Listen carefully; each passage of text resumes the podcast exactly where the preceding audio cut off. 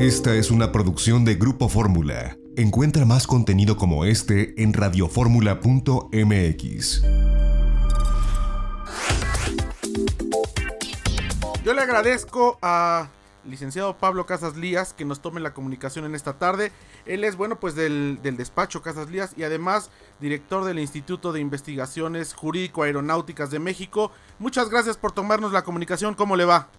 Bien, gracias. Eh, eh, saludos. Eh, oiga, ¿qué lectura darle usted que es especialista en la parte del derecho de aeronáutico y bueno, con toda la experiencia que tiene en, en aviación y en la aeronáutica? a esto que ha ocurrido con Aeroméxico. Primero, se filtra una información que se van a declarar, lo que se conoce comúnmente como en, como en quiebra técnica en los Estados Unidos. Ah. Eh, después lo desmienten, una semana después publican que sí por el beneficio de sus pasajeros. ¿Qué lectura darle a esto, licenciado? Pues mira, desafortunadamente con la experiencia que tenemos en México y con nuestras aerolíneas en esencia, pues eh, de sospechosismo, diría el clásico, ¿no? Eh, así también pasó con Mexicana. Y mm, para mí el dicho este popular de que no hagas cosas buenas que parezcan malas podría aplicar aquí. Porque, mira, eh, en primer lugar ellos se van a solicitar el Chapter 11 a Nueva York, fundándose en que tienen por ahí un adeudo de más de 5 mil millones de dólares. Esos 5 mil millones de dólares no te los genera el COVID en tres meses. Es decir, traes un, un adeudo arrastrando ya de, años atrás. Inclusive, para ser más eh, empático, es una empresa que cotiza en la bolsa. Grupo Aeroméxico es bursátil, cotiza en la bolsa mexicana de valores y si tuvieras un grado de eh, endeudamiento de 5 mil millones de dólares, tendría que verse, verse reportado en el histórico en los reportes que a su vez hace la aerolínea a la Bolsa Mexicana de Valores, porque si no, también estás engañando al público inversionista, pero bueno, esa es una parte.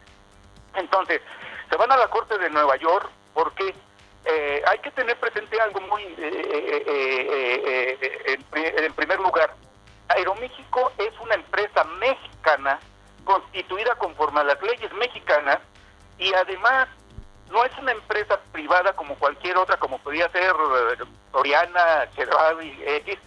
Es una empresa que es concesionaria del gobierno federal para la prestación del servicio de transporte aéreo en todas sus modalidades prácticamente.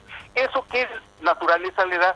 Le da una naturaleza de empresa también pública porque le, le norman, en este caso, la ley de vías generales de comunicación, la de aviación civil y su reglamento y esas eh, eh, leyes son específicas. Entonces, Aeroméxico se va por la libre, siendo una empresa mexicana regulada por leyes mexicanas, a una corte americana, invocando el Chapter 11, que es el, el, equivalente con nosotros al concurso mercantil. ¿Por qué se le admite ese Chapter 11 en Estados Unidos, en la Corte de Nueva York? Porque Aeroméxico tiene más o menos 881 millones de dólares eh, firmados entre Deutsche Bank y un Agrícola Bank y otras tres eh, eh, eh, financieras por casi 881 millones de dólares, te digo, por los que se comprometió y obligó allá. Es decir, fue allá se domicilió, tuvo que garantizar, tuvo que cumplir todos los requisitos como aquel con Nacional que tuviera la posibilidad de ir a comprar un departamento. Entonces, con ese pretexto va y promueve en la corte y por eso se le admite. Pero eso de que haya ido a alguna corte americana no quiere decir que esa corte tenga facultades supraterritoriales y que porque allá le puedan dar entrada a su concurso mercantil y le concedan eh, las eh, providencias de, un inicio, tengan que aplicar en México. En México, insisto, es una empresa mexicana y sería tan absurdo que eh, cualquier empresa que tuviera problemas financieros pues se nos fuera del país y de por sí acá hay impunidad pues imagínate que todo eso fuera válido porque aquel modesto trabajador o modesto acreedor que eh, tendría, por decir alguna deuda de 200 mil pesos, pues se los va a gastar yendo a Nueva York y pagando abogados. Obviamente, por puro criterio común, eso es imposible. ¿Qué pasa entonces?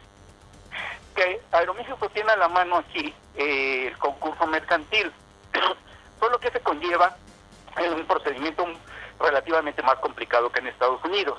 Ok, no lo ha promovido al día de hoy, o al menos yo, yo no estoy enterado, pero para mí sería lo ideal que en paralelo con su procedimiento en Estados Unidos promueva el concurso eh, mercantil en México. ¿Por qué?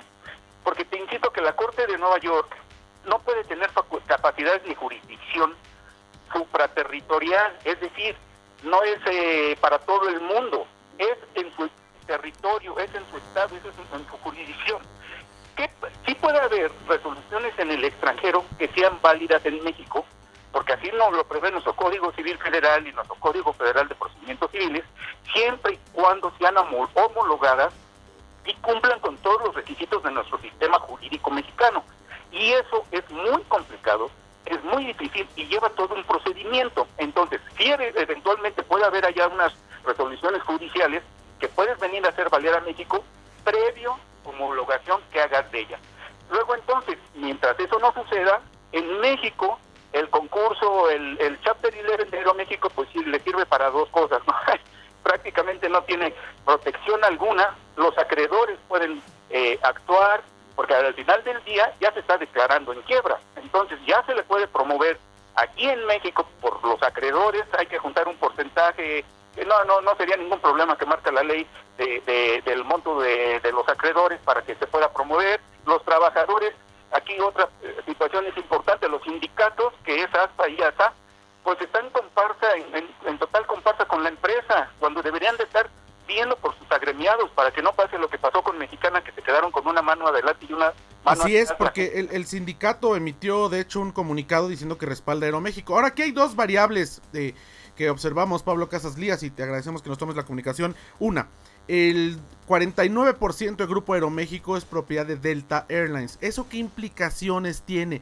Y en segundo lugar, bueno, pues el hecho que ellos argumentan en México que esto que esta acción que tomaron en Estados Unidos es para fortalecer no digamos sus finanzas, pero para, fortalecerse y evitar eh, pues que algo peor le suceda a la aerolínea.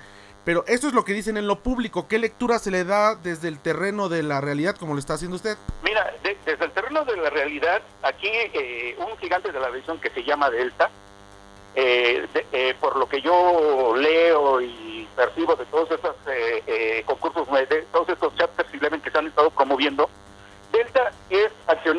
como bien lo dices, de Aeroméxico y también lo es de LATAM y también de otras aerolíneas pequeñas que todas en su conjunto ya solicitaron Chapter 11. Entonces, eh, si bien es cierto que eh, eh, Delta tiene nada más el 49% de, de, de Aeroméxico, tiene el 51 en realidad, casi el 52%.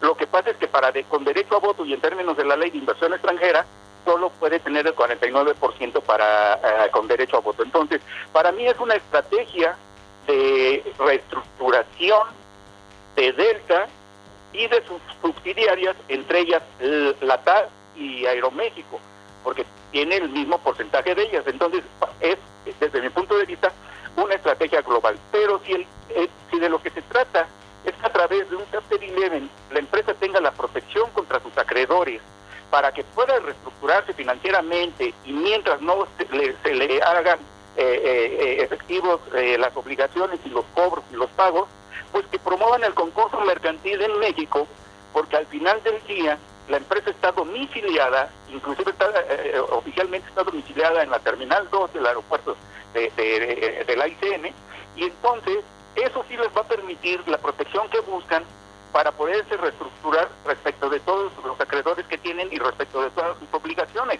De otra manera, pues desde mi punto de vista, algún acreedor fuerte con independencia de lo que reportó en, Estados Unidos la, aerolínea, pues podría aquí ya empezarles a promover el concurso mercantil, nada más que aquí la diferencia desde mi punto de vista, que por lo que no lo promovieron, es porque aquí desde un principio te van a poner un conciliador, después te van a poner un síndico, es decir, ahorita con el Chapter 11, Aeroméxico sigue manejando por ellos mismos, por su administración y por su directiva y por su consejo, la empresa.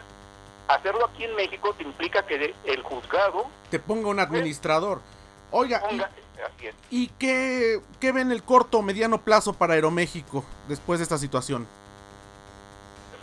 Eh, eh, la verdad es que con independencia de que no sea para mí una línea bandera, porque al final del día la mitad pertenece a Delta, que es una línea americana, deseo que en verdad se pueda reestructurar porque pues al final del día hay eh, una plantilla laboral muy importante, genera conectividad, eso implica en el Producto Interno Bruto, en fin, eh, hay muchas empresas y negocios e industria alrededor de ella, que sería una tristeza que, fuera a dar al traste. Lo que yo espero es que eh, su planteamiento jurídico para reestructurar su problema económico y financiero sea el adecuado y que, insisto, no se hagan cosas buenas que parezcan malas, porque si tienes que ir al Chapter 11, pues también viene al concurso mercantil, ni modo, si te van a poner un considerador que te lo pongan, si no estás ocultando nada, ¿cuál es el problema, no?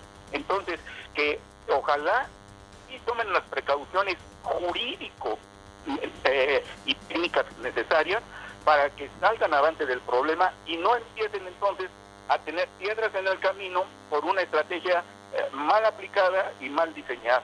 Ya, perfecto. Eh, déjeme hacer un corte y regresamos porque quisiera conversar con usted también sobre el caso Interjet. Han emitido un comunicado que, que pues no alcanzamos a entender. A ver si, si usted nos da un poco de luz. Déjeme hacer un corte y regresamos. Aguanto, aguanto, aguanto.